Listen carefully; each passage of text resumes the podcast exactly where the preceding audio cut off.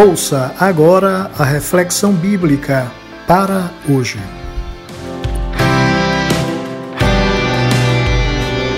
Olá, nosso abraço para o querido Pedro Moura em Recife e Andrei Lucas no Distrito Federal.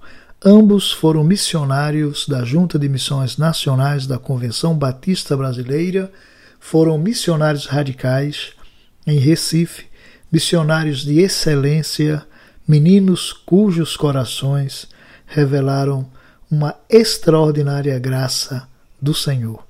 E para hoje, providências de um pai amoroso. Mas o pai disse aos seus servos: Trazei depressa a melhor roupa e vestilho, e ponde-lhe um anel na mão e alparcas nos pés. Lucas, capítulo 15, verso 22. A parábola do filho pródigo é das mais conhecidas do Novo Testamento. Parábola de muitos detalhes e de muitas cores. Particularmente, eu penso que a epígrafe dada pelos editores das nossas Bíblias está equivocada, pois a parábola, chamada de parábola do filho pródigo, é um equívoco. A atenção da parábola não repousa no filho e na sua sandice, na sua falta de juízo. O objetivo principal dessa parábola é retratar o amor e o cuidado de um pai amoroso com o filho que volta derrotado para casa. Penso que o melhor título dessa parábola seria Providências de um Pai Amoroso, em vez de Parábola do Filho Pródigo. E para mostrar isso, Jesus nos diz das providências daquele pai ao receber o seu filho de volta. Ele providencia a melhor roupa.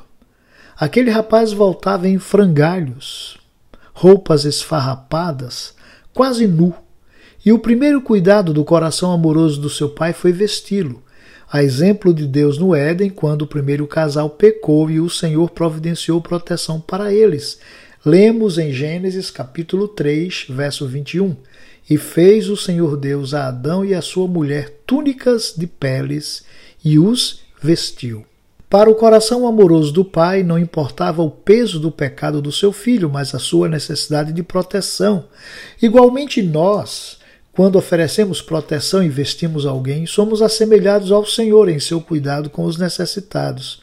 Em seu discurso sobre o julgamento final, Jesus disse, lá em Mateus capítulo 25, versos 34 a 36. Vinde, benditos do meu Pai. Tive fome e destes-me de comer. Tive sede e destes-me de beber. Era estrangeiro e hospedastes-me. Estava nu e vestistes-me. Adoeci e visitastes-me. Estive na prisão e foste-me ver. Em seguida, questionado quando isso havia acontecido, o Senhor respondeu: Em verdade vos digo que quando o fizestes a um destes meus pequeninos irmãos, a mim o fizestes. Assim, vestir o pobre é mais do que cobrir a nudez.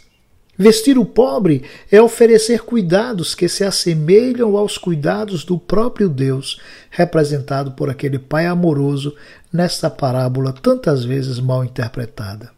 Ainda hoje, beirando as seis décadas, lembro-me vividamente que, quando criança, nas noites mais frias, a minha mãe colocava a camisa com a qual eu dormiria dentro da sua roupa, junto ao seu corpo, para aquecer aquela camisa. Cuidados de uma mãe que se desvelava em carinho pelos filhos. Eu tenho muitas lembranças da minha infância, mas esta é a que mais me acalenta e até hoje aquece o meu coração.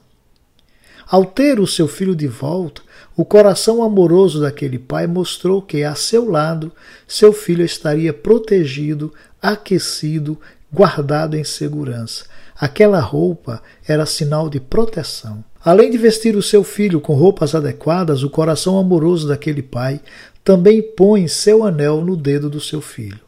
Lembremos que naqueles tempos não havia assinaturas nem cartórios. Os negócios eram assinados com o sinal da família marcado na cera ou na argila.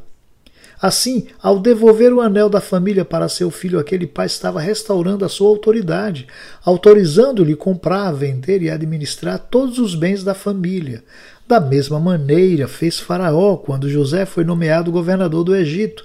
Nós lemos em Gênesis 41, 42 assim: E tirou Faraó o anel da sua mão e o pôs na mão de José e o fez vestir de roupas de linho fino e pôs um colar de ouro no seu pescoço.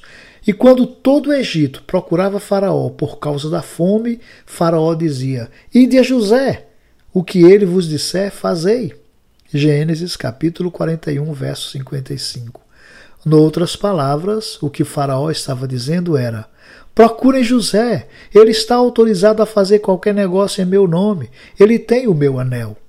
Aquele anel, nas mãos do filho que voltara para casa, era sinal de autoridade. Mas ainda há outra providência tomada pelo coração amoroso daquele pai.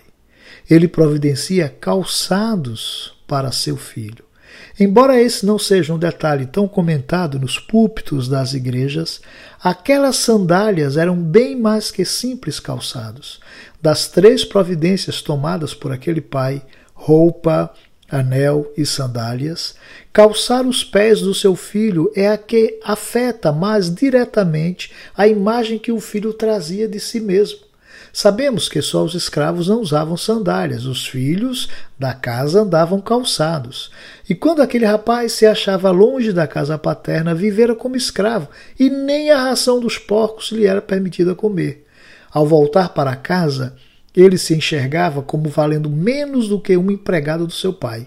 O caminho de volta se encarregou de estampar diante dele uma autoimagem de menos-valia, de um quase nada, de um alguém que valia menos que um dos escravos que residia na casa do seu pai. As versões mais antigas das Escrituras dizem que ele ensaiou o seguinte discurso para quando chegasse no portão da casa do seu pai: Já não sou digno de ser chamado teu filho. Faze-me como um dos teus jornaleiros. Lucas capítulo 15, verso 19. Um jornaleiro. Ele não sonhava ser contratado como um trabalhador regular ou um escravo residente na casa do seu pai. Ele se enxergava como um sem direito algum. Alguém que se daria por feliz se conseguisse trabalhar a jornada de um dia.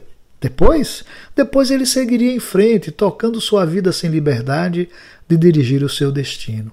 Por isso, aquelas sandálias tinham uma íntima relação com a imagem que aquele rapaz tinha de si mesmo ao calçar seus pés, ele se sentiu de casa. Ele se sentiu filho outra vez. Ele sentiu que aquele era o seu lugar. O senso de pertencimento voltou ao seu coração. Era como se ele dissesse: Eu sou filho. Esse é o meu lugar. Eu sou filho dessa casa. Aquelas sandálias eram sinal de filiação e pertencimento. Não havia melhor maneira de expressar os sentimentos de um coração amoroso como o coração de Deus. Ele deseja proteger você. O Senhor deseja envolvê-lo em seus braços, como você faz com seu filho, que aproveita e se aninha seguro e protegido em seu colo. É desejo do Senhor restaurar a imagem que você tem de si mesmo, dando-lhe autoridade e filiação. Mesmo que você tenha tomado descaminhos que lhe levaram para longe, Ainda assim é desejo do Senhor que você volte para casa, arrependido e desejoso de acertar as contas com Ele. A festa será grande. A alegria alcançará os céus, pois está escrito em Lucas capítulo 15, verso 7. Assim haverá alegria no céu por um pecador que se arrepende, mais do que por noventa e nove justos que não necessitam de arrependimento. Seja bem-vindo de volta à casa do Pai. Tenha um dia de paz e alegria. Eu sou o pastor Elio Rodrigues e tenho o prazer de fazer chegar até você de segunda a sexta-feira esta reflexão bíblica e sugiro que você compartilhe com quem precisa ouvir esta porção da palavra de Deus. Se você deseja conversar conosco sobre o conteúdo dessas reflexões, escreva um e-mail para para hoje 2021 arroba gmail.com. Será um prazer fazer contato com você.